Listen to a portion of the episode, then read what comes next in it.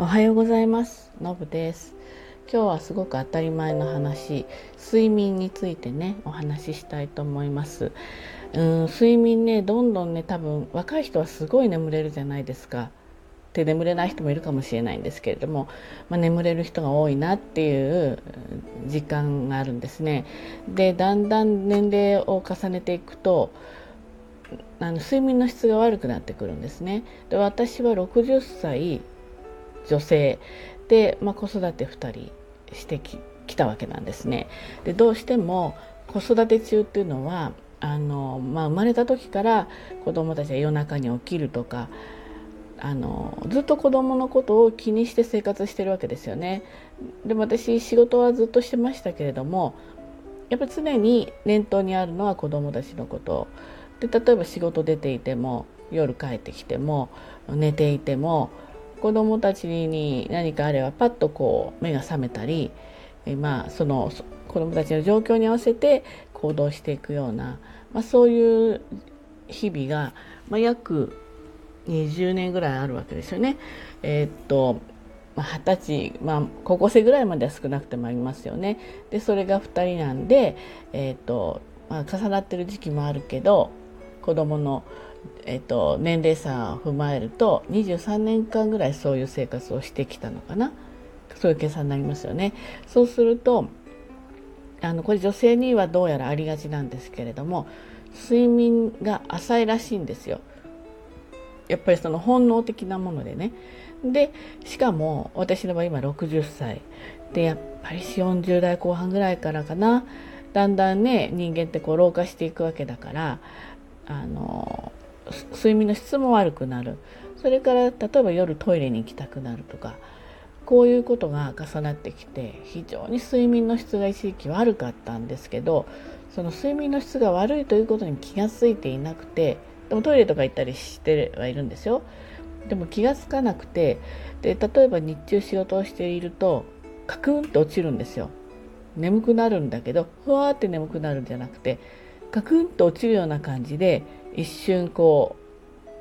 う寝てしまう寝て一瞬寝てるんですよね頭の脳の中が寝てるんですよね。っていうことがしばしばあってでなんかいろんなこと、まあ、生活もね子供たちのなんていうのやらなくちゃいけないことも減ってきて落ち着いてきた頃にそれが睡眠の質がすごい直結しているということに気がつきでまあ、なるべく改善しようとはしていたんですけどまあ忙しいのも忙しいので仕事も含めてね。なのでまあ何て言うんですかね。質の悪さを割と引っ張ったまま生活してたんですね。でコロナになりいろいろ逆に仕事以外でさまざ、まま勉強なんかをしてきた時に、えーとブログですよね。仕事関連のブログを書くようになったんですね。でこれがやっぱり最初のうちなのでこうな書く法則みたいのがあるんですよ。それとか、まあ、こういうところに写真を置いたらいいとかこういう形で書いていった方がいいとか結論は先に持っていった方がいいとかいろんなことがあって一つのブログを書くのに8時間とか10時間とかかかってた時代があるんですよね。でそれはあの結構夜中にやることがすごく多くてえー、睡眠時間を割と削って仕事してたんですよね。で、えーとまあ、日中仕事ありますからね。で、まあ、だんだんさらに年を取ってきてそうするとあの疲れてたり眠かったりすると脳の働きがめちゃめちゃ落ちることに気がついたんですこれ若いうちあまり気がつかなかったんですよね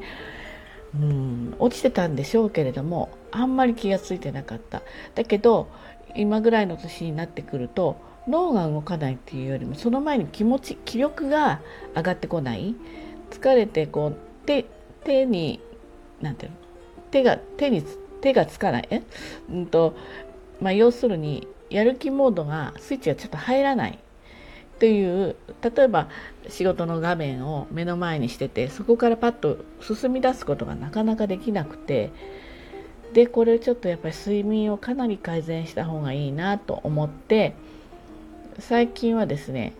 あのもう時間がある時は本当に10時頃に寝るようにすするようにしました。だけどやっぱり夜中は起きるんです。23度は起き2度ぐらい起きるのかな。起きるんだけど10時から横になっていて次の日6時とか7時に起きるとしたら、まあ、少なくても8時間ぐらい横になってるわけですよね。で睡眠が途切れ途切れでも合算すれば少しまとまるんですね。そうするとかなり頭の中の状態が良くなってくる。ということなんですよね。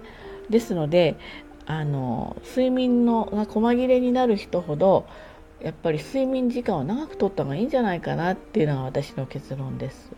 で枕もねなんやかんやちょっといろいろ高さを工夫したりしてたんですけど最近一番気がついたのはシングルの薄いね羽毛布団を畳んで畳んで6層ぐらいになるのかなそのぐらいを枕の上にちょっと横広に置いてでそこであの寄っかかると背中から少し立ってる形になるじゃないですか。若干角度ついて。立ってる形になる。立ちすぎるとね腰とかそういうところに負担かかるからあれですけれども全体的にこう立ってるかなんだ30度とかそのぐらいですかね。立ってる形になるんですね。で割とふわっとしている。そしてまああの布団をまあ今の時期だとちょっとタオルケットみたいにしてますけれどもそれをかけて寝てる時が一番寝た感じがするんですね。体が疲れてないっていうか。ですので最近あのベッドのコマーシャルでも、ね、寝る時に入眠のところでは角度がついてて寝ると自動的に角度がこうフラットになってで起きる時にゆっくり起こしてくれるみたいななんか素晴らしいベッドがあるじゃないですか。あれあれ多分理にかなってるんだろうなって最近気がついてる次第です。もちろんそんな素晴らしいベッドは買えませんからあの他のもので、えーと代用するしかないんだけれども意外といいかもしれないんであのよかったらあの睡眠が、ね、あんまり質が良くないなと思う人はそういうふうにちょっと工夫してみてください。あとこのラジオで何度も言ってるんですけど私口呼吸の人なのでもう口呼吸で寝ちゃうともう喉の中がもう砂壁のように乾燥してで喉もカラカラで起きたりするんですね。で多分ちょっと無呼吸っぽくなってるんだと思うんですよ。で喉も痛くなるから風邪を誘発することがあったんですけれども口テープ口テープをすることによってあのそれはすごく軽減されて喉の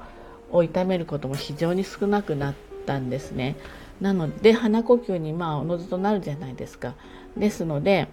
えー、例えばですね新幹線で寝ちゃう時とかそういう時もあのテープあった方がいいなってちょっと思ったりする時あります。でこれまではマスクがあったんで多少マスクでカバーできてたんですけど最近私はもうマスクを外してしまっているので、まあ、そういう時に移動中に寝る時のためのまあ、ポカーンって口開けて寝てるのもねあのそれを人に見られるのも恥ずかしいのでそういう形で持ち歩こうかななんて思ってたりします。ですので、えーと最近の睡眠の私のポイントとしてはできるだけ早くやっぱり床に着く10時ぐらいには寝るようなもうベッドの中に入るようにしてしまう。それから口テープをする。そして少し上半身が起き上がるぐらいの角度で、えー、寝る。ということで、この3つをやってみて今まあまあ状態が良くなってきてるので、あのぜひね皆さんもそれぞれ合う合わないがあると思うのでちょっともうちょっとしっかり寝たいなと思う方はぜひぜひあのちょっと一つでもやってみてもらって合わなければすぐやめてもらって、ね、皆さんで情報を共有しながらやっぱり睡眠は大事なのでしっかりとっていきたいななんて思っています、えー、お仕事忙しくてねなかなか夜まで終わらないよっていうこともあるとは思うんだけれどもまあ、少しでも早めにね、えー、っと寝る時間を確保できることはその後の効率化にもつながるのでね是非是非やってみてほしいなと思います。はい、ということで今日は私の睡眠改善法をお話ししました。はい、そうということで今日もいってらっしゃい。